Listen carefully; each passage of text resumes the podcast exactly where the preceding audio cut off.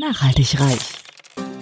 Ja, du hast richtig gehört. Nachhaltig reich. Es geht um Nachhaltigkeit in allen Lebensbereichen und betrifft jeden Einzelnen von uns. Konsum, Ernährung, Finanzen, Sport, Erziehung, Bildung. Energie. Klaus Hartmann macht Nachhaltigkeit greifbar. Er ist Keynote-Speaker, Dozent und Experte und zeigt auf, warum Nachhaltigkeit die Lebensgrundlage für spätere Generationen ist und wir uns genau jetzt Gedanken darüber machen sollten. Kein erhobener Zeigefinger, eher ein Blick für die Möglichkeiten. Werde auch du nachhaltig reich. Hallo und herzlich willkommen zur neunten Folge von meinem Podcast Nachhaltig reich. Heute ist wieder eine ganz besondere Folge, weil ich nämlich heute den ersten Interviewpartner habe, den ich äh, via Zoom äh, dazu schalte. Äh, das heißt, wir machen ein Online-Interview und äh, in Zeiten von Corona sind wir ja alle angehalten, äh, den menschlichen Kontakt auf das körperlich zumindest aufs Nötigste zu beschränken. Und deswegen freue ich mich sehr, dass ich äh, heute den Olaf Kistenmacher begrüßen darf. Olaf Kistenmacher ist Arzt und äh, ist Allgemeinmediziner und betreibt schon seit mehr als einem Jahrzehnt, nämlich seit 2008, eine Praxis für Allgemein- und Sportmedizin in Haslo. Das ist bei Norderstedt, nördlich von Hamburg, für die, die äh, im Norden nicht so zu Hause sind. Ähm, und Dr. Olaf Kistenmacher hat sich in den letzten Jahren beruflich äh, extrem weiterentwickelt und hat ähm, nebenberuflich einen Expertenstatus aufgebaut zum Thema Selbstheilung und Erschöpfungszustände. Aber bevor wir fachlich einsteigen, ähm, möchte ich euch erstmal kurz erzählen, wie ich Olaf überhaupt kennengelernt habe. Nachhaltig reich. Der Auslöser. Ja, im Rahmen meiner Ausbildung äh, zum Redner mache ich ja schon seit über einem Jahr verschiedenste Fortbildungen äh, im Bereich der Persönlichkeitsentwicklung und ähm, im Oktober 2019, da war wirklich das erste Seminar, wo ich richtig äh, viel Geld ausgegeben habe, also die erste hochpreisige Veranstaltung für mehrere tausend Euro. Und wer mich etwas kennt, der weiß, dass ich normalerweise äußerst sparsam bin. Also für mich war das ein sehr großes Ding, da, daran teilzunehmen. Und am zweiten Abend gab es da so eine intensive Abendübung, bei der man praktisch seine eigenen Ängste zu Grabe getragen hat. Und im Anschluss hat dann der Trainer, äh, Hermann Scherer, nach einem Freiwilligen gefragt, der mit ihm noch so eine Übung zur Bühnenperformance machen möchte. Und ja, ich wollte natürlich mein Geld möglichst gut auskosten und hat, hatte mich äh, dann gemeldet.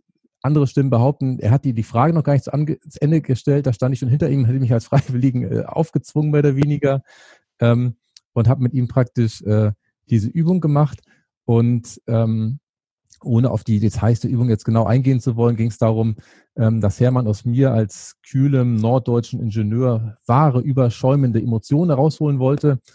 Und ich war ein hoffnungsloser Patient. Also ich war wirklich ganz schwer von KP und nachdem Hermann wirklich alle pädagogischen Risse gezogen hatte, habe ich dann auch irgendwann kapiert und am Ende alles rausgelassen und sogar mein eigenes äh, Oberhemd, was ich frisch gekauft hätte, hatte total zerrissen und äh, danach äh, haben mich dann ganz viele der Teilnehmer vor Freude in den Arm genommen und gratuliert und beglückwünscht. Aber ich weiß noch, der allererste Gratulant, das war Olaf. So haben wir uns kennengelernt. Ähm, und zur Person äh, Olaf Kistenmacher ähm, Olaf ist so wie ich äh, tatsächlich Rendsburger von, vom Haus aus. Er ist in Rendsburg aufgewachsen und auch großer Zufall, seine Eltern wohnen Luftlinie gerade mal 100, 150 Meter entfernt von meinem jetzigen äh, Zuhause. Und wir haben auch das gleiche Gymnasium in Rendsburg äh, besucht. Ähm, Olaf hat ähm, dann Medizin studiert äh, in den 90er Jahren an der Christian-Albrechts-Universität zu Kiel. Ähm, anschließend auch promoviert, ähm, hatte auch zwei sehr spannende Auslandsaufenthalte im praktischen Jahr. Er war in Südafrika, in Mpangeni und äh, einen zweiten Auslandsaufenthalt hatte er in der Schweiz im Parapletika Zentrum Notwil. Ähm, da sind Querschnittsgelähmte, die da behandelt werden. Sicherlich sehr äh, spannende ähm, Station. Und im Anschluss ähm, hatte er verschiedene Stationen in der inneren Medizin äh, in, in Westfalen, war Assistenzarzt ähm, im Krankenhaus in Hamburg und in ganz verschiedenen Fächern aktiv, in der Chirurgie, in der Urologie, in der Allgemeinmedizin und in der Orthopädie. Ähm, also relativ weit rumgekommen und hat dann in 2005 seinen Facharzt gemacht zur Allgemeinmedizin. Das hat ihm aber noch nicht gereicht und ich lese jetzt nicht alles vor, was ich hier noch habe an Zusatzqualifikationen. Da geht es äh, um normale Sachen, in Anführungszeichen, wie Rettungsdienst oder Strahlenschutz, die wahrscheinlich die meisten Ärzte machen dürfen, müssen, wie auch immer aber auch etwas exotischere Sachen wie zum Beispiel Walking in Your Shoes, eine körperorientierte Selbsterfahrungsmethode. Also Olaf ist ein ganz äh, interessanter Mann. Jetzt möchte ich aber Olaf gerne dazu nehmen, dich herzlich begrüßen im Podcast. Und meine erste Frage wäre, habe ich irgendwas Entscheidendes vergessen?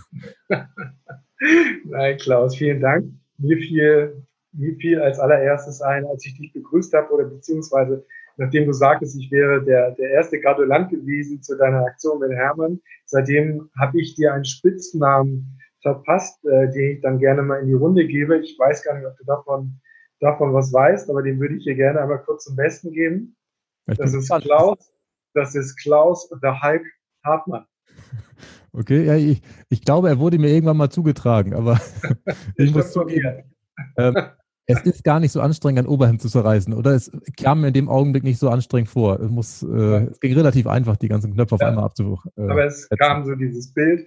Also ich hatte gleich so dieses Bild von, von The Hulk ähm, im Kopf und äh, ja, das, okay. das fand ich sehr stimmig und passend. Sehr schön, super. Ähm, Olaf, ähm, ich würde zu Beginn ein bisschen zu deiner Person ähm, äh, sprechen. Erste Frage ist äh, bei mir immer, wo praktisch der Berufswunsch Arzt hergekommen ist. Also wir haben natürlich in Deutschland nach einer Gallup-Studie angeblich nur 15 Prozent Menschen, die mit vollem Elan ihrer Arbeit nachgehen. 70 Prozent machen Dienst nach Vorschritt und 15 Prozent haben tatsächlich schon innerlich gekündigt. Deswegen bin ich bei den Menschen, wo ich augenscheinlich das Gefühl habe, dass sie ihren Job gerne machen, immer ähm, da besonders daran interessiert, äh, wie sie praktisch ihren Beruf gefunden haben oder ihre Berufung.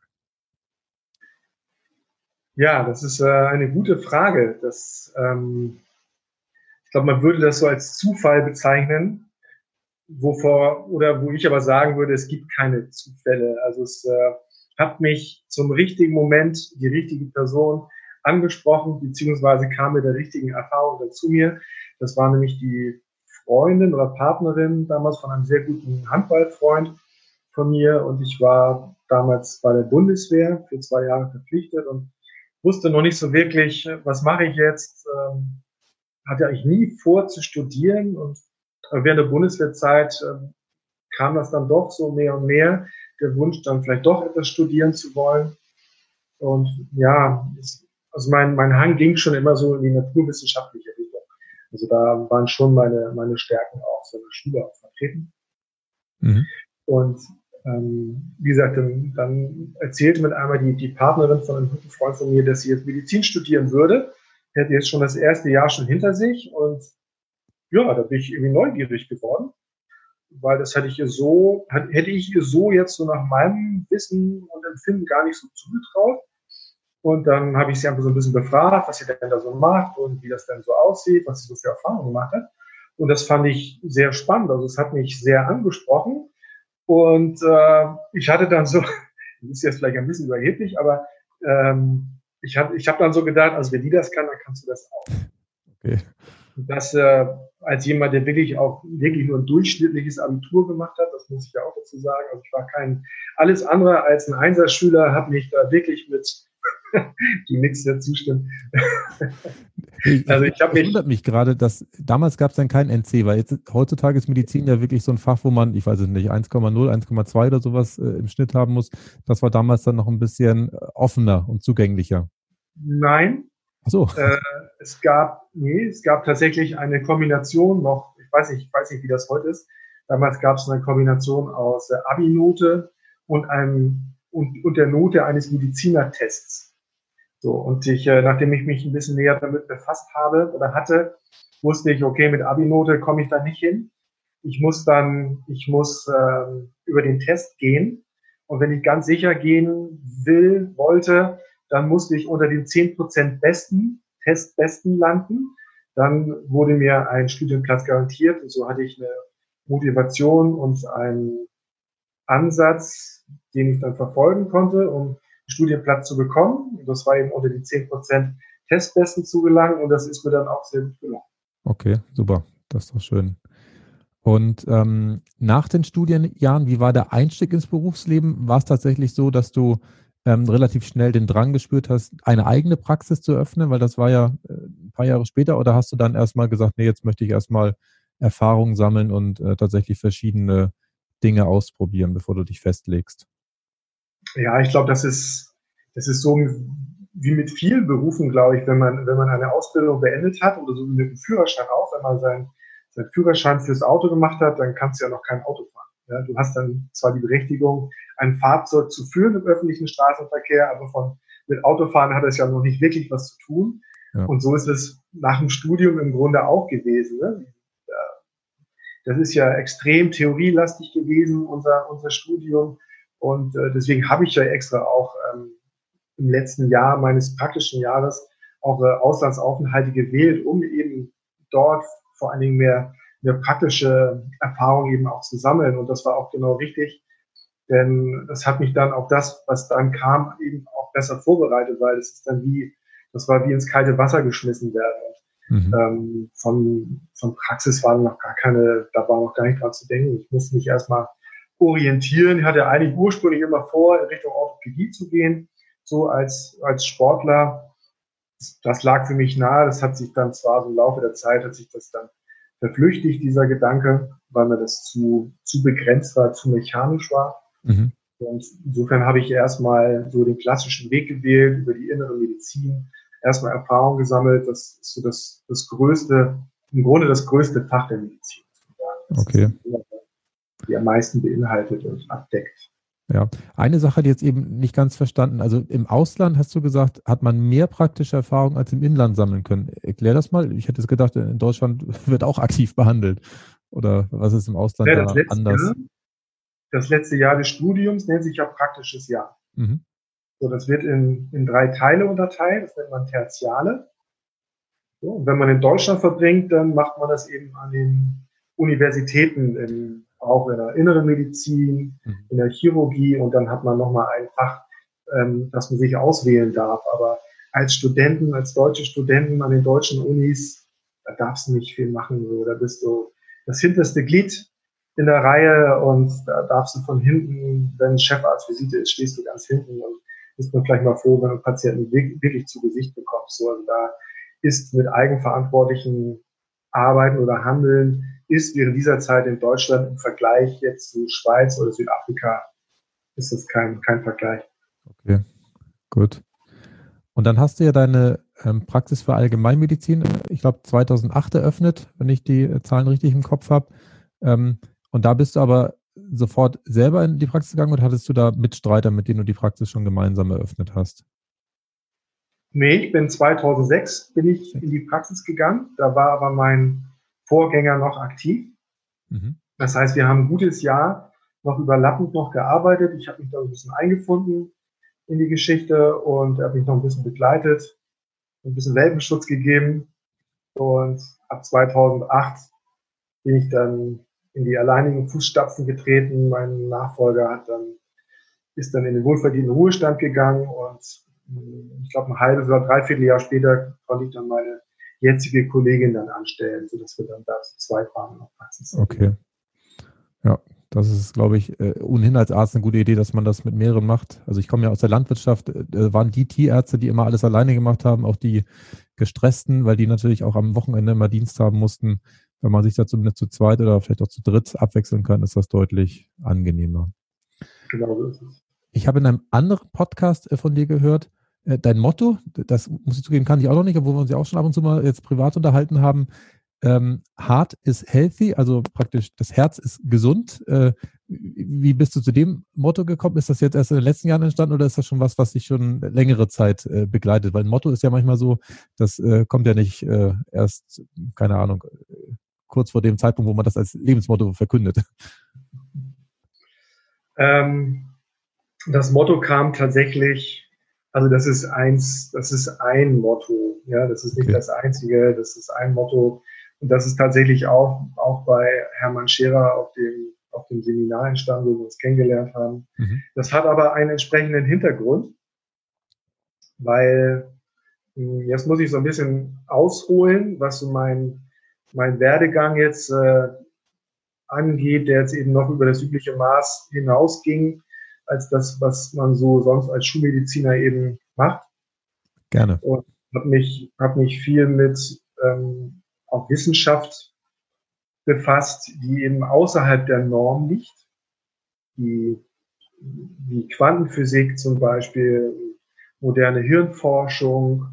Und da gibt es sehr viele spannende Felder, die das Phänomen Leben und Gesundheit viel besser erklären und darstellen können, als es die Schulmedizin und die, wie sagen wir, die Mainstream-Forschung das letztlich kann. Und diese, ja, diese, das, das Wesen der Quantenphysik und ich sag mal der Gefühlsmedizin, so, so möchte ich das mal nennen, ähm, zeigt im Grunde, dass wir über unser Herz, über Herz unsere Gefühle aussenden und uns eben auch über unser Herz vor allen Dingen mit anderen Menschen eben auch verbinden. Und ähm, wenn du mich jetzt fragst, was Gesundheit wirklich ausmacht oder Heilung wirklich ausmacht, dann ist es die, dann ist es vor allem die Verbindung. Es ist die Verbindung mit Menschen, die uns letztlich wieder heilt. Mhm. So, kann ich jetzt in der Kürze jetzt vielleicht jetzt nicht so darstellen, aber jetzt nur, um kurz zu erzählen, wie dieses Motto entstanden ist. Also letztlich wird über Liebe geheilt, wenn ich das jetzt mal so ausdrücken darf. Und das steht fürs, das steht fürs Herz. Ja, mhm. ja das kann ich nachvollziehen. Na gut, am Ende äh, ist ja Liebe die Ursache, weswegen wir alle hier sind. Das kann man ja auch nicht äh, gänzlich vergessen. Auch ja. wenn das vielleicht manchmal äh, so ein bisschen hinten runterfällt. Ähm, ja. Da kommen wir aber auf das Thema, glaube ich, auch noch gleich noch mal zurück. Das Thema Selbstheilung ähm, haben wir als äh, zweiten großen Block noch, ähm, wo wir gleich drüber reden wollen. Ähm, bei mir im Podcast dreht es sich ja tatsächlich immer ums Thema Nachhaltigkeit in allen Lebensbereichen. Und ich ähm, gebe immer das Bild von diesem, ähm, von diesem großen Wald, wo man ja eigentlich nur so viel ernten sollte, wie nachwächst weil ansonsten man über Gebühr lebt oder die, die Ressourcen nutzt oder auch alles andere praktisch nutzt und dann für die äh, nachfolgenden Generationen nichts mehr übrig bleibt. Ähm, was bedeutet Nachhaltigkeit für dich? Denkst du da auch an Wald oder als Mediziner kann ich mir vorstellen, hast du wahrscheinlich da ein ganz anderes ähm, Bild vor Augen oder ein Gefühl, wenn du praktisch über Nachhaltigkeit ähm, im medizinischen Sinne nachdenkst, oder? Ähm,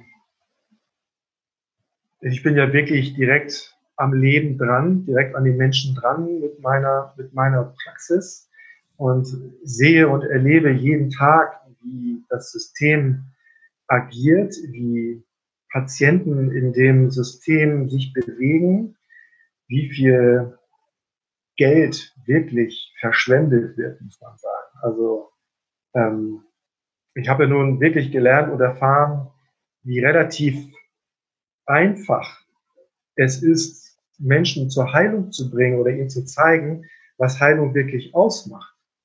So. Und wenn ich dann jeden Tag sehe, was ich, ich hatte mir das mal ausgerechnet, wie viel wir jeden Tag ausgeben. Ich glaube, wir verbraten für unser Gesundheitssystem jeden Tag in Deutschland eine Milliarde Euro. Das ist viel. Geld, wenn man die Zahl mal hört. Ich glaube, es sind mittlerweile über 400 Milliarden Euro pro Jahr alleine nur in Deutschland. Das muss man sich mal vorstellen. Eine Milliarde Euro jeden Tag für das Gesundheitswesen. Mhm. Das ist eine unvorstellbare Summe. Und ich behaupte, das kann ich natürlich nicht nachweisen, aber so mein, meiner Erfahrung nach ließe sich das sicherlich auf 10 Prozent sicherlich senken, wenn, wenn die neuen oder wenn die Ergebnisse der modernen Hirnforschung und eben auch der Quantenphysik, die eben zeigen, wie Gesundheit und Heilung tatsächlich wirklich funktioniert und, und wie einfach das sein kann. Wenn man dieses Wissen mehr verbreitet, und das ist ja mein, das ist ja mein Ansinnen, das ist ja das, was, was ich möchte, genau das mehr zu verbreiten, den Leuten zu zeigen, was es wirklich braucht und wie wenig es tatsächlich braucht, um wirklich gesund zu werden. So, und dieses Wissen, wenn dann das in die Schulen kommt, dann denke ich, dann können wir ein, dann, dann wird es nachhaltig, weil so viele Ressourcen werden verschwendet, unglaublich viel. Also wir würden sicherlich statt 400 Milliarden im Jahr ich schätze mal, wir würden auch mit, mit 40 oder 50 locker auskommen, locker auskommen, mhm. wenn wir das richtige Mindset dafür entwickeln. Und mit diesem Geld, klar, hängt da eine Industrie dran. Und das kann man nicht, das lässt sich nicht auf einmal alles umstürzen. Ähm, aber das darf sich im Laufe der Zeit, darf sich das einfach, darf sich das anders entwickeln. Und dann werden ganz viele Ressourcen frei. Und dann wird, werden viele Menschen, wird vielen Menschen einfach Leid erspart durch unnötige Operationen, durch unnötige Medikamente, durch unnötige Leidenswege, durch unnötige Reha-Maßnahmen, durch unnötige Berufsunfähigkeiten und so weiter und so weiter und so weiter. Da hängt ja so viel dran. Mhm. Also was ich sehe, wie man das Ding oder wie man, wie wir für die Zukunft unser System nachhaltig gestalten können, ist eben das herkömmliche System der Wissenschaft und der Schulmedizin, das wirklich abzuklopfen auf dem, auf den Stand der Dinge, auf, auf den Stand der Wissenschaft, der, der jetzt nun mal da ist. Wir haben Erkenntnisse mindestens schon seit 10, 15, 20 Jahren, die keinen Eingang finden in die, in die aktuelle Forschung und, und Wissenschaft. Und das finde ich, das ist. Ja gut, das ist natürlich ein Thema, was man tatsächlich in vielen Bereichen beobachtet, sei es Energiewirtschaft, wo ich hier ursprünglich herkomme, oder auch im Bereich der Bildung, wo ich ja auch aktiv bin als, äh, als Gastdozent äh, an der Hochschule in Flensburg. Und meine Frau ist ja auch Lehrerin, sie ist ja auch äh, im Bildungssystem aktiv. Tatsächlich fällt es uns Menschen immer ganz schwer umzudenken. Das ist natürlich ein Stück weit auch wieder ähm, unserem Gehirn geschuldet, weil unser Gehirn ja tatsächlich versucht immer möglichst äh, energiesparsam äh, voranzukommen. Das verbraucht ja überproportional viel Energie, das muss man ja auch erstmal zugeben. Und das Gehirn äh, ist unheimlich äh, energiebelastet, wenn es praktisch neue äh, Bahnen anlegen muss, was Neues lernen muss. Und deswegen sind die Menschen erstmal von sich aus wenig daran interessiert, alles immer auf links zu krempeln. Und ähm, jetzt ist es wahrscheinlich im medizinischen Bereich auch so, dass es da viele Nutznießer gibt. Also es gibt da ja ganze Industriebereiche, die äh, da sehr gut Geld mit verdienen, die natürlich dann auch wieder sehr gut Steuern bezahlen. Und dann ist es natürlich sehr schwierig da zu sagen, okay, ähm, das lassen wir jetzt alles mal äh, auslaufen, mehr oder weniger. Ähm, und wir fangen das neu an. Ähm, aber ich bin bei dir. Ähm, so Veränderungen äh, müssen sein. Und die Frage ist natürlich, wie man die ähm, immer geschickt äh, vorantreiben kann, was man praktisch machen kann. Du bist jetzt im Prinzip ja aufgebrochen, hast gesagt, nee, äh, möchte ich jetzt nicht einfach bis zur Rente durchziehen, weil das wäre ja auch eine legitime Option gewesen. Ich tippe mal, deine Praxis läuft einigermaßen gut. Du hast dann einen Kundenstamm aufgebaut die letzten äh, 14 Jahre, die äh, regelmäßig zu dir kommen. Da hättest du ja wahrscheinlich auch sagen können, komm, da ziehe ich bis zur Rente durch äh, und dann verkaufe ich das Ding nochmal und alles wäre gut gewesen. Aber ich spüre bei dir, äh, dass sich das nicht zufrieden macht, nicht wahr? Nee, ich bin ja mit der Praxis bin ich ja auch ein Gefangener des Systems. Ich, äh, ich muss mich da ja auch drin aufhalten mit all den Glaubenssätzen, die, die in diesem System ja auch herrschen. Und die muss ich natürlich in irgendeiner Form auch bedienen, weil sie natürlich von mir und von vielen Patienten eben auch, oder weil sie eben von, von vielen Patienten eben auch erwartet werden von mir. So, und da komme ich einfach regelmäßig in Gewissenskonflikte ja, und ja, ich muss mein, ich muss meinen Patienten eigentlich immer zwei Meinungen darstellen. Das ist einmal die Meinung der Schulmedizin und das ist einmal meine persönliche Meinung. Und dann dürfen meine Patienten dürfen dann wählen, wo sie, wo, womit sie sich wohler fühlen. Und das gebe ich ihnen dann. Okay. Wo, wo, wo kannst du dir das vorstellen? Aber das ist, ähm, ja, ich, ich sehe ja jeden Tag die, diesen Missstand der, der Schulmedizin, wie da agiert wird, wie, wie Menschen unnötig leiden. Ich sehe tagtäglich Menschen, die in ihr Unglück rennen, denen ich helfen könnte auf relative, auf relativ einfache Art und Weise, ohne dass sie Jahre verschwenden, zu irgendwelchen Fachärzten und Universitäten laufen, ähm, zu, um, um dort die Lösung für, für ihr Problem zu finden. Ja? Das erlebe ich jeden Tag, wie, wie Menschen ihre Wege gehen, ihren, ihren Krankheitsweg gehen, durch die Schulmedizin vielleicht eine gewisse Linderung ihrer Symptome erfahren, aber eben keine, es wird keine Ursachenforschung betrieben, weil die, unsere Medizinwissenschaft darauf nicht ausgerichtet ist. Mhm. Ja, weil das, das Denken der, der Schulmedizin greift einfach zu kurz. Das, das sehen wir ja jetzt auch in dieser Zeit dass dieses monokausale Denken herrscht, dass, äh, dass ein unsichtbares oder ein für uns ein nicht sichtbares RNA-Partikelchen uns töten kann. Mhm.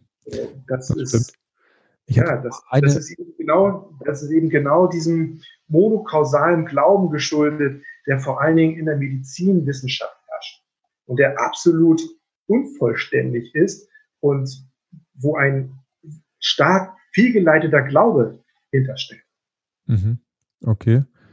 Ähm, auf dieses kleine RNA-Dings äh, kommen wir gleich nochmal. Ähm, wo ich äh, gedanklich eben noch kurz hängen geblieben bin, hast du denn in den letzten Jahren beobachtet, wenn du praktisch den, deinen Patienten sagst, so die Schulmedizin macht das klassischerweise so und meine Meinung hat sich tatsächlich jetzt weiterentwickelt. Man könnte es auch anders machen, dass sich in den letzten Jahren tatsächlich dann mehr vielleicht auch mal ein Stück weit von der Schulmedizin lösen und sagen, okay, lass du mal was anderes ausprobieren. Das andere hat ja schon nicht geklappt, dann kann man ja auch mal vielleicht einen anderen Weg gehen. Oder sagst du, nee, ähm, die, die Deutschen oder zumindest deine Patienten ähm, wollen tatsächlich immer noch den klassischen Weg eher gehen, auch wenn sie manchmal dann äh, vielleicht vor der Wand äh, stehen bleiben müssen. Es ist ja durchaus okay, auch den klassischen Weg zu gehen. Dagegen habe ich ja auch überhaupt nichts. Mhm. Ne? Sondern man darf sich eben von diesen Disziplinen bedienen, die gerade für den Moment am besten geeignet sind. So. Und wenn jemand ähm, gerade so schwer krank ist, dass, äh, dass es angezeigt ist, ihm ein Antibiotikum zu geben, dann kriegt er das natürlich auch. Das heißt, es ist kein, es ist kein sowohl, nee, es ist kein entweder oder, sondern es ist immer ein sowohl als auch. Also ich gucke immer, was braucht der oder diejenige jetzt gerade. Ich, ich gucke, wie ich die Menschen gerade dort abholen kann, wo sie eben stehen. Und das ist für mich kein entweder oder, sondern ein sowohl als auch. Aber für mich zeichnet sich ganz klar der Trend ab, dass die Unzufriedenheit der Menschen gegenüber diesem System, in dem wir uns eben bewegen mit, mit unserer Gesundheit, dass die Unzufriedenheit extrem zunimmt. Es, die Leute rennen ja nicht umsonst jetzt immer mehr zum Heilpraktiker, mhm. weil sie das bei den Ärzten eben nicht finden, was sie sich insgeheim unbewusst eben auch wünschen und, und auch brauchen vor allen Dingen. Das bekommen sie in diesem System nicht. Hm. Ja, das kann ich gut nachvollziehen. Mir kommt wieder dieses Bild des äh, Welle-Teilchen-Dualismus in den Kopf. Das hatte ja. ich in einer anderen Podcast-Folge schon mal angesprochen.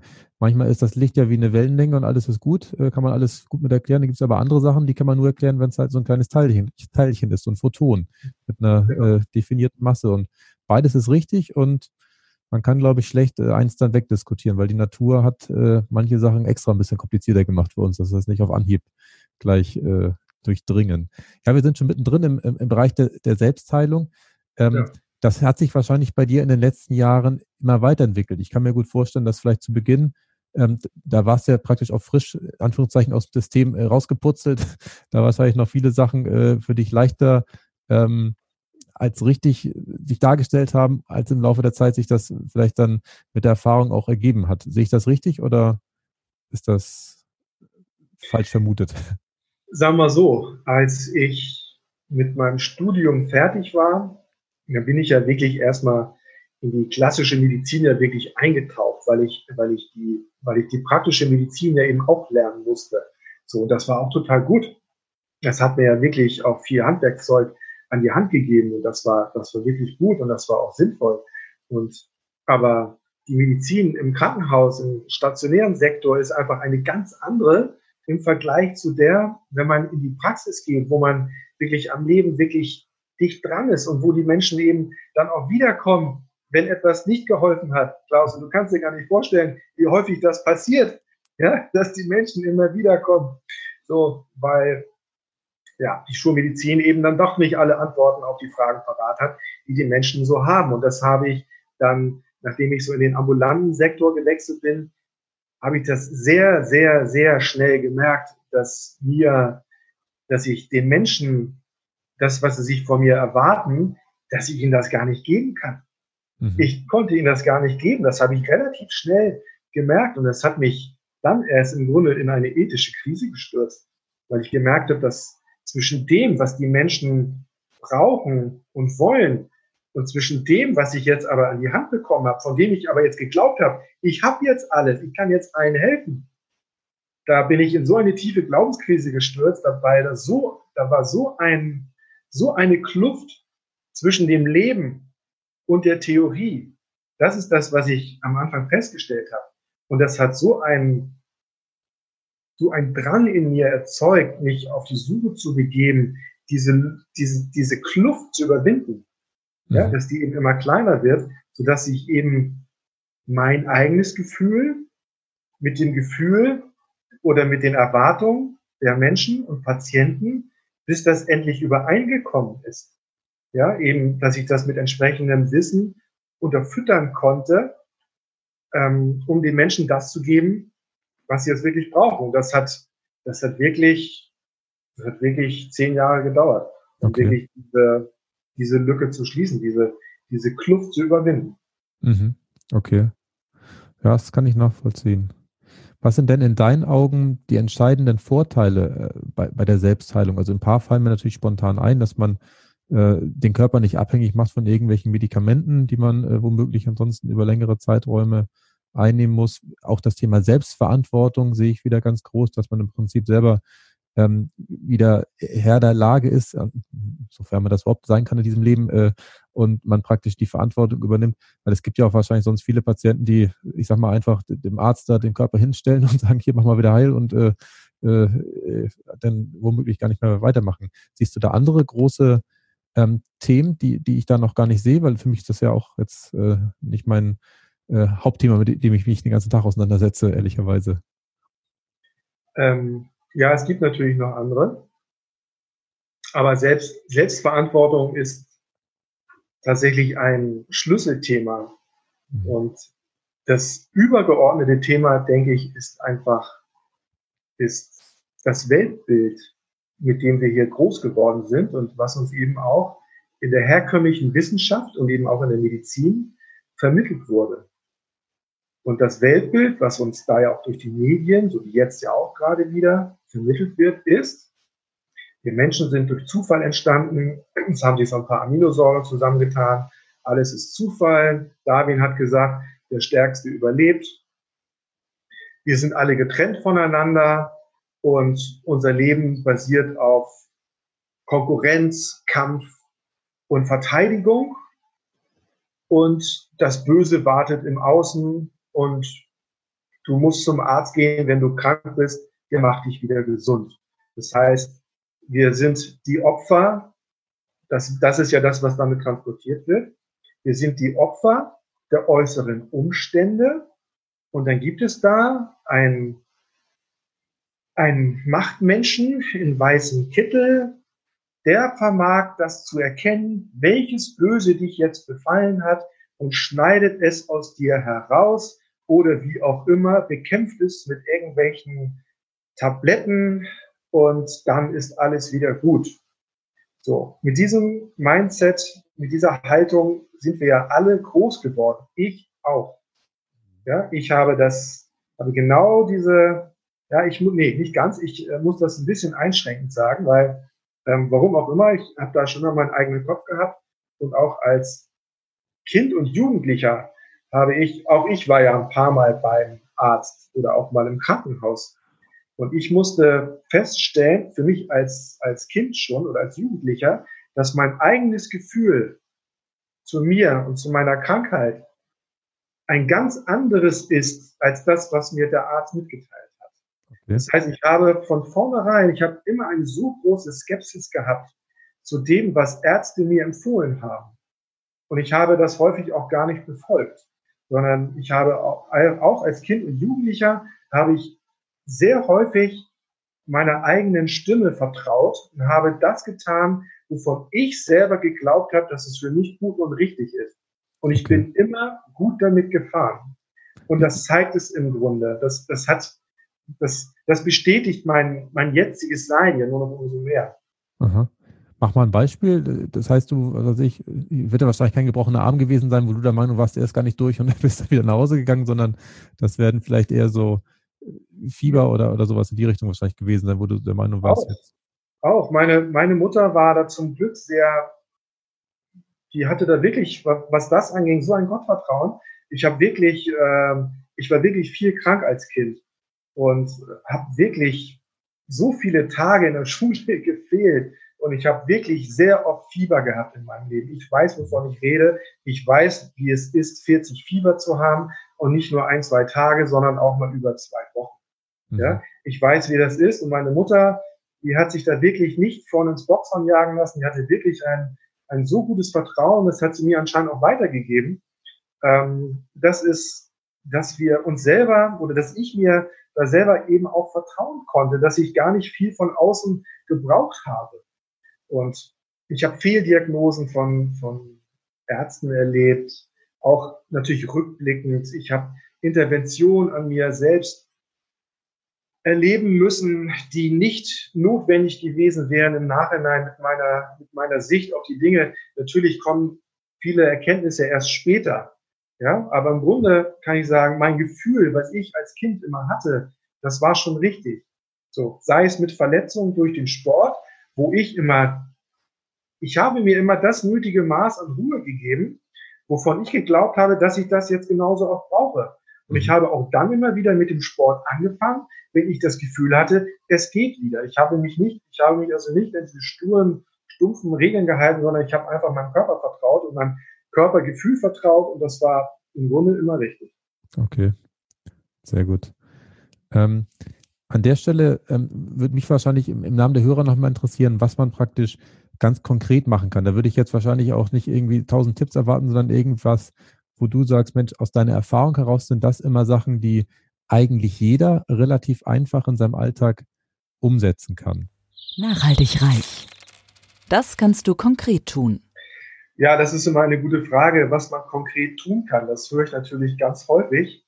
Und äh, den Tipp, den ich dann immer gebe, wenn Menschen zu mir kommen, gerade vielleicht mit Grippe oder Erkältung, die wollen mal wissen, was sie tun können. Und ich sage dann meistens nichts. Es geht dann nämlich um die Hingabe, sich dann nämlich ins Vertrauen zu gehen, wenn man dann einen Infekt hat oder wie auch immer man das definieren mag. Für mich gibt es im Grunde keine Krankheiten, sondern nur ähm, regulatorische Ausdrucksformen des Körpers, so möchte ich das mal bezeichnen. Mhm. Und wenn der Körper sich eine Auszeit nimmt im Rahmen eines, einer Erkältung, einer Lungenentzündung oder wie auch immer, klar muss das beobachtet sein, das ist keine Frage. Aber ich sage mal, bei den etwas, harmlos, bei den etwas harmloseren Dingen braucht man wirklich nichts zu tun. Man übergibt seinem Schicksal dem lieben Gott, ja, und, oder seiner eigenen Regulation und lässt einfach machen. Das ist ja genau das Thema. Wir sind in der Verstandesmedizin, ja, sehen wir doch, wo wir jetzt, wo wir jetzt gelandet sind und, und was die mit uns macht.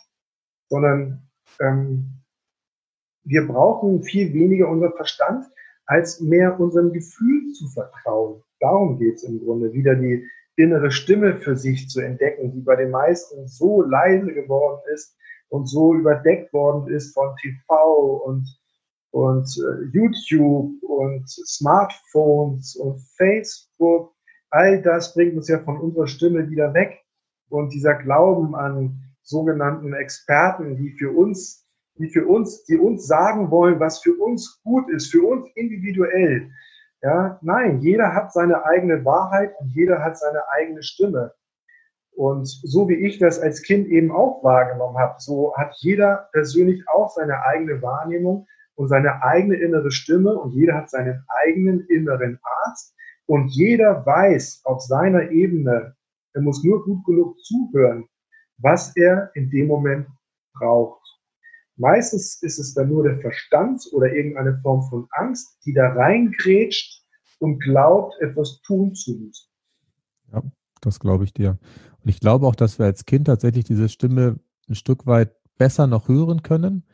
Ähm, bei vielen ist es ja so, durch die externen Einflüsse, die du eben sehr schön aufgezählt hast, dass man natürlich sich ablenken lässt und dann es auch schwer ist, praktisch da wieder in die Ruhe zu kommen. Also ich muss das bei mir auch feststellen, ich bin ja schon sehr mediensparsam unterwegs, gucke kein Fernsehen und mache auch Social Media mäßig echt nicht viel.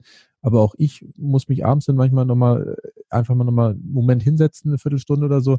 Ich würde es noch nicht meditieren nennen, aber ich mache dann einfach mal gar nichts und gucke dann geradeaus, mache die Augen mal zu und dann höre ich mal, was los ist und was für Ideen und Gedanken da kommen. Das ist wie beim Joggen mehr oder weniger. Beim Joggen habe ich auch äh, häufig den Zustand, wenn ich keinen Podcast höre, dass da ganz tolle Ideen kommen und ich da einfach, ja, einfach nur bin und dann äh, kommen da neue Ideen. Sehr gut. Ja, jetzt äh, großes Randthema haben wir natürlich noch am Schluss, das Thema Corona, was wir nochmal ansprechen äh, dürfen wollen, weil wir alle ja im Prinzip die letzten Wochen da mit uns auseinandersetzen durften. Wir waren zwei Wochen in der Quarantäne, sind jetzt wieder frei, in Anführungszeichen, wobei die Freiheit sich darin äußert, dass ich nicht mehr nachts joggen gehe, sondern auch tagsüber mal joggen gehen kann. Ansonsten bin ich trotzdem im Homeoffice am Arbeiten und äh, macht nicht wirklich viel. Äh, ansonsten, ich habe das Auto steht seit vier Wochen, also ich habe da ewig schon nichts mehr äh, außerhalb des Hauses äh, unternommen. Ähm, ich würde aber zu Beginn einmal kurz äh, den Zustand so darstellen, dass wir uns gedanklich da reinversetzen können, äh, wie die, praktisch die äh, großen Medien das äh, erstmal darstellen. Nachhaltig reich. Der Status quo. Ja, ich habe heute tatsächlich tagesaktuell am 31. März 2020 nochmal die Angaben der John Hopkins University und äh, beim Worldometer äh, angeschaut. Tatsächlich waren die Zahlen überraschend eng beisammen. Es gibt global 787.000, die äh, infiziert sind. Knapp 38.000 Tote sind äh, nach den Zahlen dieser beiden ähm, Einrichtungen am Coronavirus verstorben. Aber auch 166.000 sind gesundet, die zumindest da gezählt wurden. Es gibt aber regional ganz, ganz große Unterschiede. China ist anscheinend durch. Da gab es irgendwie 81.000 Fälle. Es sind dreieinhalbtausend Tote dem Coronavirus zugeschrieben worden. Italien äh, hat am meisten Tote mit 11.500 bei ungefähr 101.000 Fällen. Und die USA äh, haben tatsächlich heute tagesaktuell mit Abstand am meisten Infizierte mit 165.000 und ungefähr 3.200 Toten. Ähm, da jetzt erstmal meine erste Frage an Olaf. Ähm, wie erklärst du, dass es in den unterschiedlichen Ländern tatsächlich so extrem unterschiedliche Angaben gibt? Das ähm, fällt als erstes ins Auge. Es ist einfach unterschiedliche Messmethoden, die eingesetzt werden. Sind es unterschiedliche, äh, ich sag mal, Anfälligkeiten der Menschen, was ich mir eigentlich nicht vorstellen kann, dass da eine Menschentyp mehr Corona-affin ist als der andere. Das äh, äh, kann ich mir eigentlich in meinem, meiner Vorstellungskraft nicht vorstellen. Also ich müsste jetzt mal ein bisschen ausholen, Gerne. um das mal aus meiner ganzheitlichen Sicht zu beleuchten. Weil im Grunde mag ich mich an diesen ganzen Zahlen überhaupt nicht beteiligen. Weil ich rede jetzt mal von mir, von meiner ganz persönlichen Erfahrung, so als Mensch, mit dem Hintergrund eines Mediziners, der Medizin studiert hat und darüber hinaus sich bemüht hat, die großen Zusammenhänge der Welt zu verstehen. Hinter diesem Hintergrund muss ich sagen, wenn ich krank geworden bin in der Praxis, oder in der Praxiszeit oder während der Zeit, als ich tätig war als Arzt in der Praxis, dann hat das nichts damit zu tun, ob mich jetzt von außen etwas angeflogen hat, ob es jetzt Corona, Influenza, Masern, Adeno, RS-Virus oder wie auch immer es heißen mag, was da kreucht und fleucht in unserer Umwelt. Ich für mich habe festgestellt, dass es damit überhaupt nichts zu tun hat, aber auch rein gar nichts. Sondern wenn ich krank geworden bin, wenn diese Ansteckungstheorie, wie sie eben verbreitet wird, wie sie eben so in den Köpfen der Menschen und eben auch all der Wissenschaftler so einzementiert ist, anders kann ich es nicht nennen. Es ist einfach dieser Glaubenssatz, dass etwas von außen uns krank macht. Mhm. Dem kann ich nicht folgen. Ich habe das früher auch geglaubt. Ich musste für mich diesen Glaubenssatz, und es ist nichts anderes als das, dem folgt die Wissenschaft nur, weil es so einbetoniert ist in den Kopf. Ich kann diesen Glaubenssatz, ich musste den für mich aus meinem Kopf streichen, weil ich für mich erkannt habe, dass es nichts mit dem Außen zu tun hat, sondern ich bin immer dann krank geworden, wenn ich nicht mehr in meiner Mitte war, wenn mein Körper eine Auszeit gebraucht hat. Jeder von uns kennt das. Warum werden wir am Wochenende krank? Warum werden wir in den Ferien krank? Warum werden wir zu Weihnachten krank? Warum werden viele Menschen krank, wenn sie in Rente gehen? Das hat was mit Regulation zu tun. Dieses Wissen um die Regulation ist so gut wie nicht verbreitet in den Wissenschaftlern und Ärzteköpfen.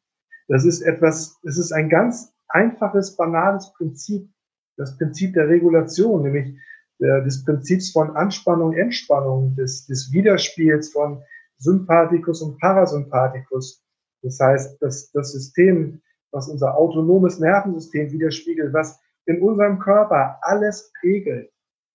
Und wenn unser Körper jetzt sagt, so, ich muss jetzt mal den Strom runterdrehen, weil du vorher zu viel Strom ausgegeben hast, damit ich wieder in meine Mitte komme. Oder um das, ich, ich vergleiche das gerne mit einem Geldkonto.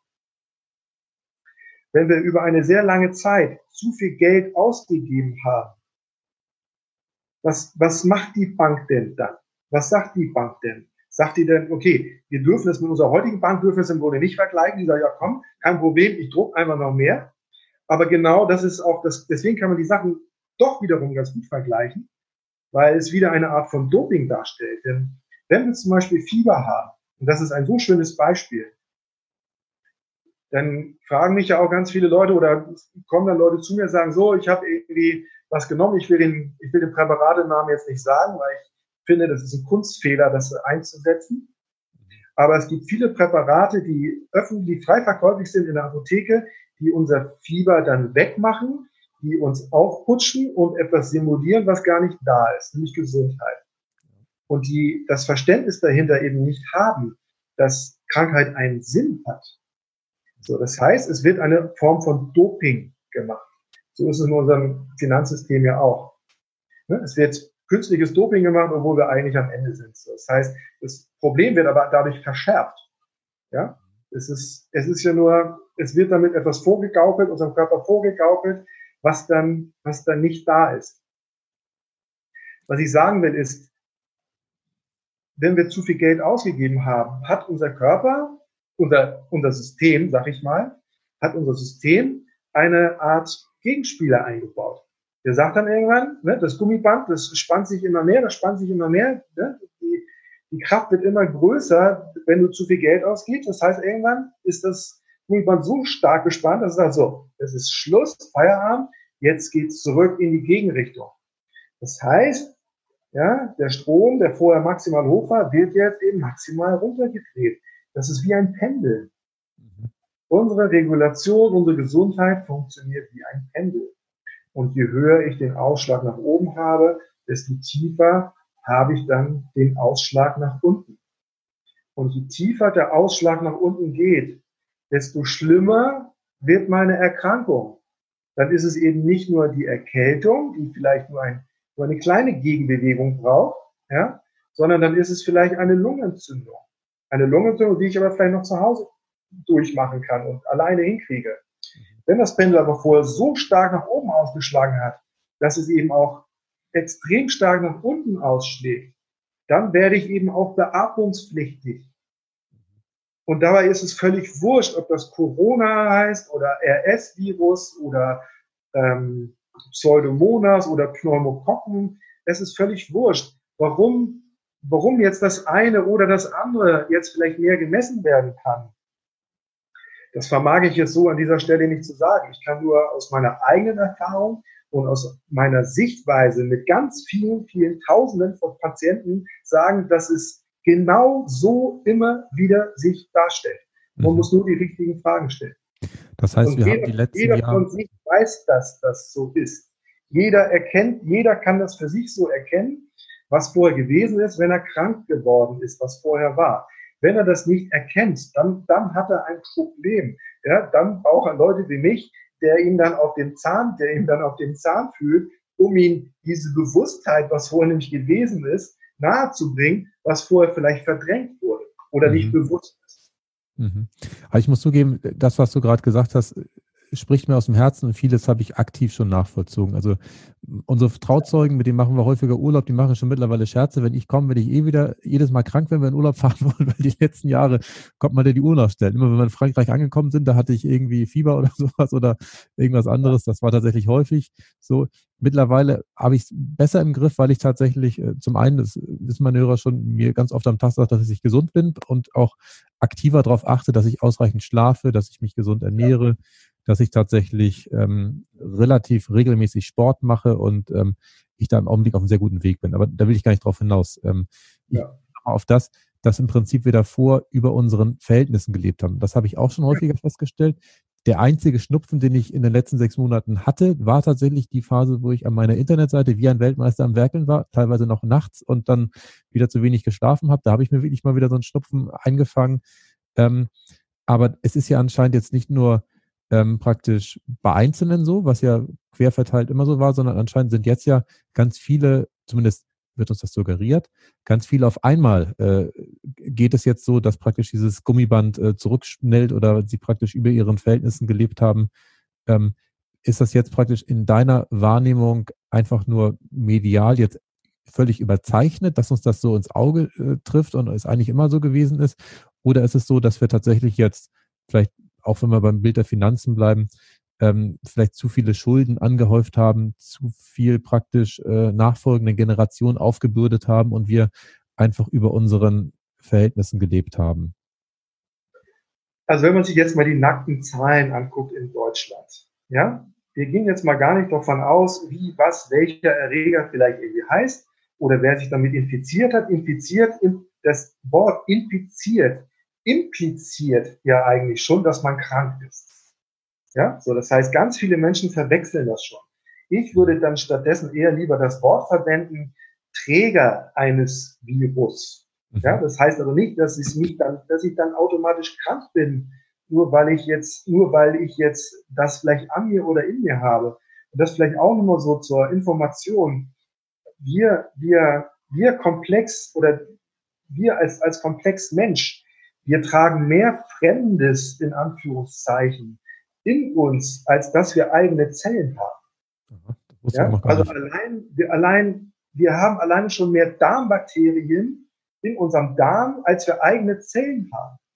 So, allein das muss man sich mal klar machen. Und so ist es eben auch mit, mit all den anderen Dingen auch, ob Bakterien oder Viren oder wie auch immer man das nennen mag.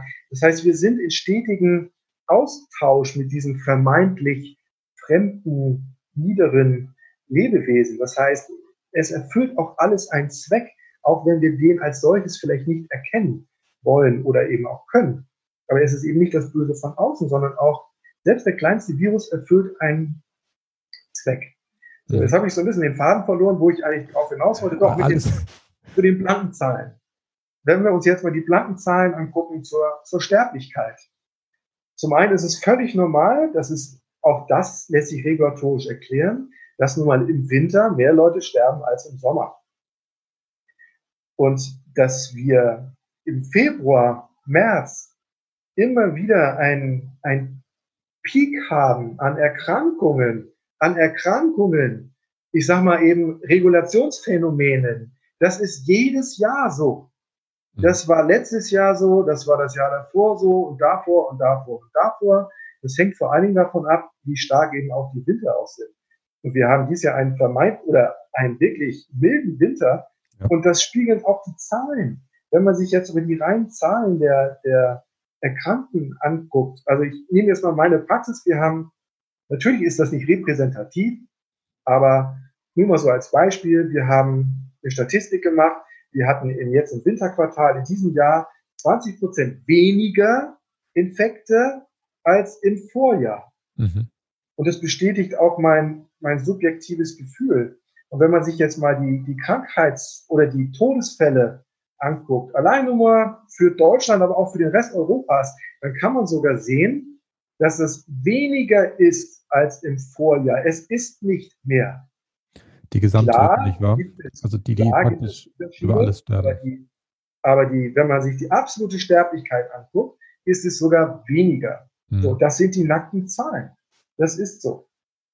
Ja, ja, das, das glaube ich dir. Ähm, es entspricht auch meinem Bauchgefühl. Also ich hatte für Italien das auch schon mal überschlagsmäßig ausgerechnet. Bei 60 Millionen Menschen, die im Schnitt 80 Jahre alt werden, müssen jedes Jahr 750.000 leider das Leben beenden. Und wenn man das durch 365 teilt, sind das knapp über 2000 Menschen, die leider Gottes jeden Tag praktisch aufhören zu leben. Und da sind natürlich äh, 500 äh, noch nicht mehr als die 2000. Und tatsächlich sind die Zahlen auch in Italien nicht irgendwie über 2, 3, 4.000 hinausgeschossen, sondern sie sind irgendwo zwischen 500 und 800 in der Größenordnung. Ähm, Aber ich habe eine Frage nicht fertig beantwortet und natürlich gibt es einen übergeordneten Zusammenhang. Natürlich gibt es den. Auch da möchte ich nochmal das, äh, Das gebe ich dann mich auch immer gerne an das Beispiel des Fiebers. Warum fiebert ein Körper? Warum, warum macht er das? Jetzt mal aus rein, aus rein regulatorischer Sicht. Wir werden dann krank, wenn unser Körper in Unordnung geraten ist. Ja, das ist, denke ich, das kann sich jeder irgendwo vorstellen. So, wir haben eine gewisse Ordnung im Körper und wenn die durcheinander kommt, dann muss der Körper irgendwas tun, damit er eben wieder mehr in Ordnung kommt, in Anführungszeichen. So, Fieber sorgt dafür, dass diese, das nennt man übrigens auch Entropie. Ja, die Un das Maß der Unordnung. Das ist die Entropie. So, Fieber sorgt dafür, dass die Entropie, das heißt die Unordnung im Körper sogar steigt. Mhm. Die wird sogar damit erhöht. Warum eigentlich, kann man sich ja fragen. Welcher Sinn ist denn dahinter, dass, dass der Körper ein Fieber produziert, obwohl er sich doch eigentlich helfen will? So. Es ist ganz einfach. Auch hier darf man wieder die, die Regulation zu Rate ziehen, weil damit, das ist ein ganz einfaches Verständnis, was ganz vieles erklärt. Nicht nur für die Gesundheit, sondern fürs ganze Leben und für die ganze Welt. So. Es ist nämlich ein ständiges Auf und Ab, ein Wechselspiel des Auf und des Abs. So. Und auch der, auch der Ordnung. So. Das heißt, wenn wir mit unserer Kurve nach oben gehen, dann steigt die Unordnung. Das ist völlig normal. So, und dann geht sie eben wieder runter und die Ordnung steigt wieder. So, und wir bewegen uns in einem Fenster, so wie wir jetzt hier auch auf dieser schönen Plattform das aussehen können. Wir haben hier ein Fenster. Und solange wir uns mit unserer Regulation in diesem Fenster bewegen, ist alles gut. Ja, dann kommt der Körper gut klar. Aber wenn er das Fenster verlässt, dann kriegt er ein Problem. Mhm. Dann macht er so, sagt er so, nee, das war jetzt zu viel. Ich steuere jetzt mal die Gegenbewegung ein. Und dann gibt's wieder eine Gegenbewegung. Ja, so und je chaotischer das System ist, desto mehr, desto weniger sind wir in unserem Fenster und desto weniger harmonische Schwingung findet statt zwischen Anspannung, Entspannung. Sondern es ist dann nur noch Anspannung da oder es ist ähm, nicht Entspannung da, sondern Starre. Ja, man kann ja dann bei tiefen Erschöpfung nicht mehr von Entspannung sprechen, sondern eher nur noch von Starre. Ja, das mhm. ist dann entsprechend, entsprechend tiefer. So jetzt zum Fieber. Wenn wir also aus unserem Fenster rausgeraten sind, dann schubst das Fieber sozusagen das nochmal hoch. Das heißt, die Unordnung wird nochmal verstärkt, damit eben der die Gegenbewegung umso stärker ist, weil je stärker diese Gegenbewegung ist, desto stärker wird eine neue Ordnung eingeleitet. Mhm. So, damit das System dann eben, ich fange wieder hier, damit es eben sich wieder in einem, in einem normalen Fenster wieder bewegen kann. Dafür dient das Ganze, diese Unordnung zu erhöhen, ja, damit danach der Pendelschlag nach unten folgt, damit sich das System wieder vernünftig regulieren kann. Das ist der Sinn von Fieber. Und genau das findet jetzt auch in Italien, in China, in zunehmendem Maße eben auch in Deutschland statt. Die Unordnung wird erhöht. Italien ist ein Land, das ist pleite. Das ist pleite. Da, da herrschen chaotische politische Zustände. Mhm. Italien hat, Italien hat die höchste Altersstruktur. Ja, da leben also die ältesten Menschen Europas sozusagen von der, von der Altersstruktur her. Ähm, von diesen Menschen sind nicht nur, dass da auch die höchste Umweltverschmutzung ist in Italien. Das kommt auch noch dazu, sondern die haben auch durchschnittlich höhere Raten an Rauchern und eben auch an chronisch Kranken und auch eben an chronisch Lungenerkrankten. Mhm. Das heißt, das sind alles Faktoren, die dafür eine Rolle spielen, warum die Menschen zum Beispiel in Italien ein höheres Bedürfnis danach haben, wieder mehr in ihre Mitte zu kommen, dass ihr System sich wieder mehr reguliert.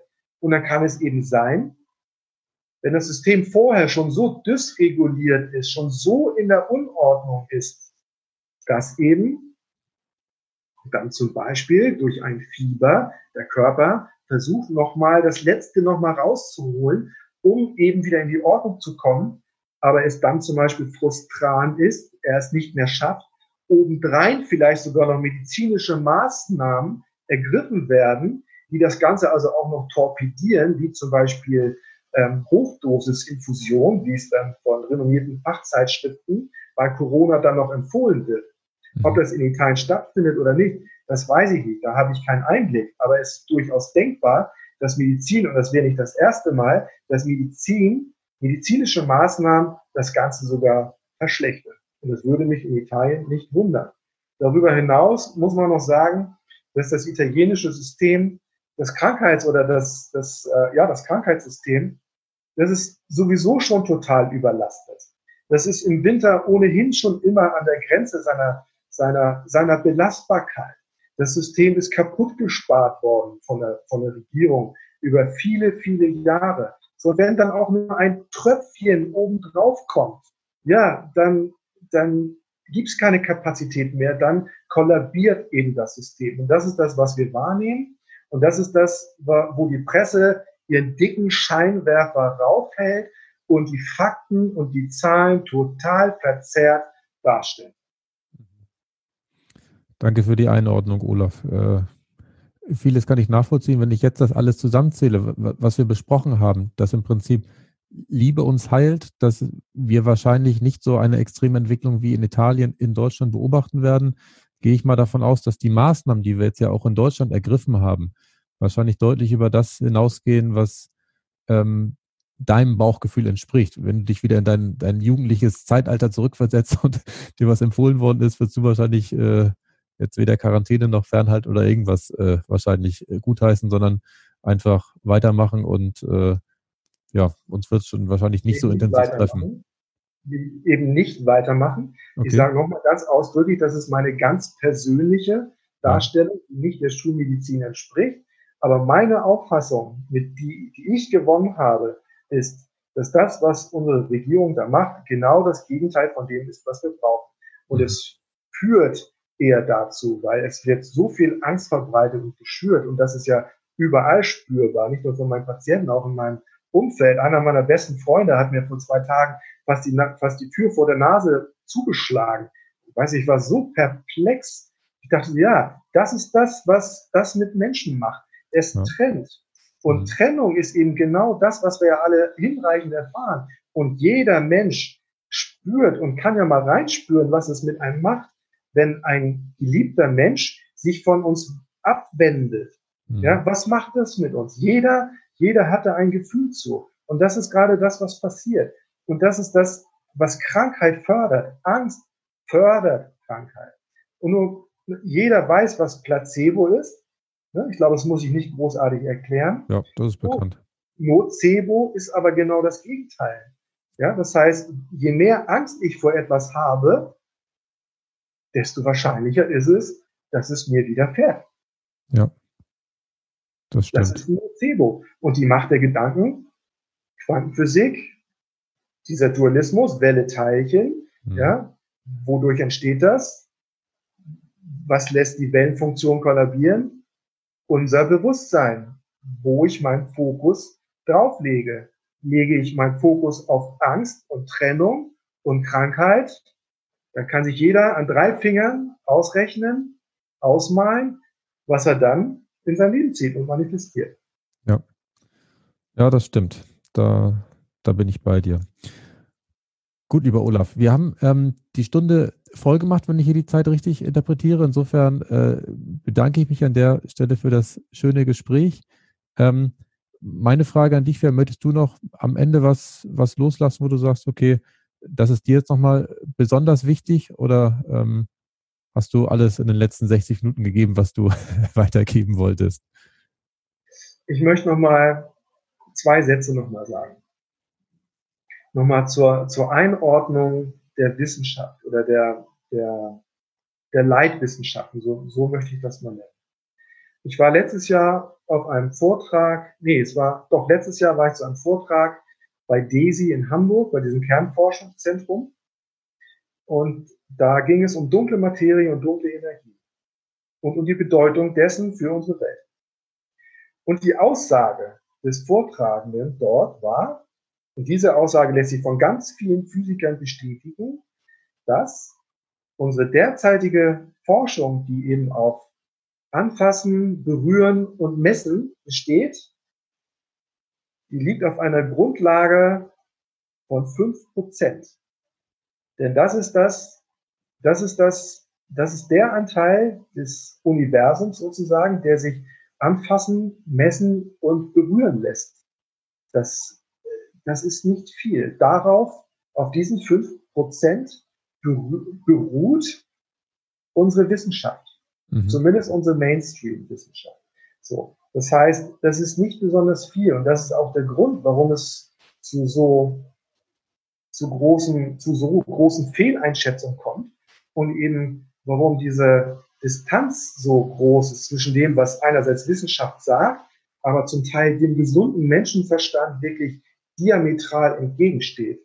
Denn das ist der Grund, weil unsere Wahrnehmung ist eben noch mehr als das, was wir nur messen und anfassen können. Das, das weiß jeder.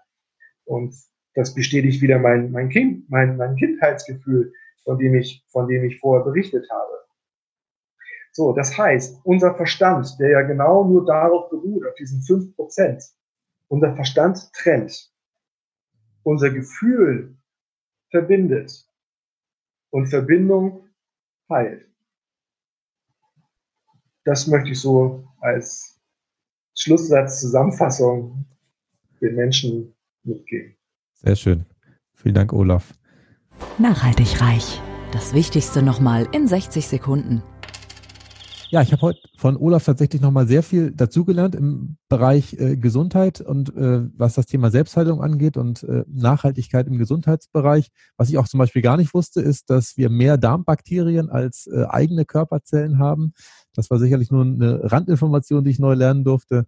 Im Zentrum stand halt eher das Thema ähm, Selbstheilung und da ist bei mir hängen geblieben, dass der Verstand trennt, das Gefühl verbindet und ähm, das Gefühl praktisch auch nicht nur zu anderen Menschen, sondern auch zum großen Ganzen, dass man einfach wieder seine innere Stimme versucht wahrzunehmen, so schwierig das auch in den aktuellen Zeiten ist, wo wirklich sehr viele Stimmen sehr laut über andere Sachen berichten, dürfen wir bei uns bleiben und äh, dürfen äh, uns Mühe geben, das zu tun, was uns wirklich ähm, am besten tut. Ja, ich hoffe, euch hat die heutige Folge wieder gefallen und ähm, wir haben euch zum Thema Gesundheit, Selbstheilung eine etwas andere Sicht präsentieren können, die wahrscheinlich nicht unbedingt ähm, ja, von jedem Schulmediziner in der Form vertreten wird. Aber genau deswegen fand ich die Folge auch so spannend und bin auch gespannt auf eure Rückmeldung und eure weitergehenden Fragen, die ihr mir gerne unter podcast.klaushartmann.de zusenden könnt. Also, dann bis zum nächsten Mal. Tschüss. Nachhaltig reich. Kein erhobener Zeigefinger, eher ein Blick für die Möglichkeiten. Und mehr Möglichkeiten findest du im www auf klaushartmann.de.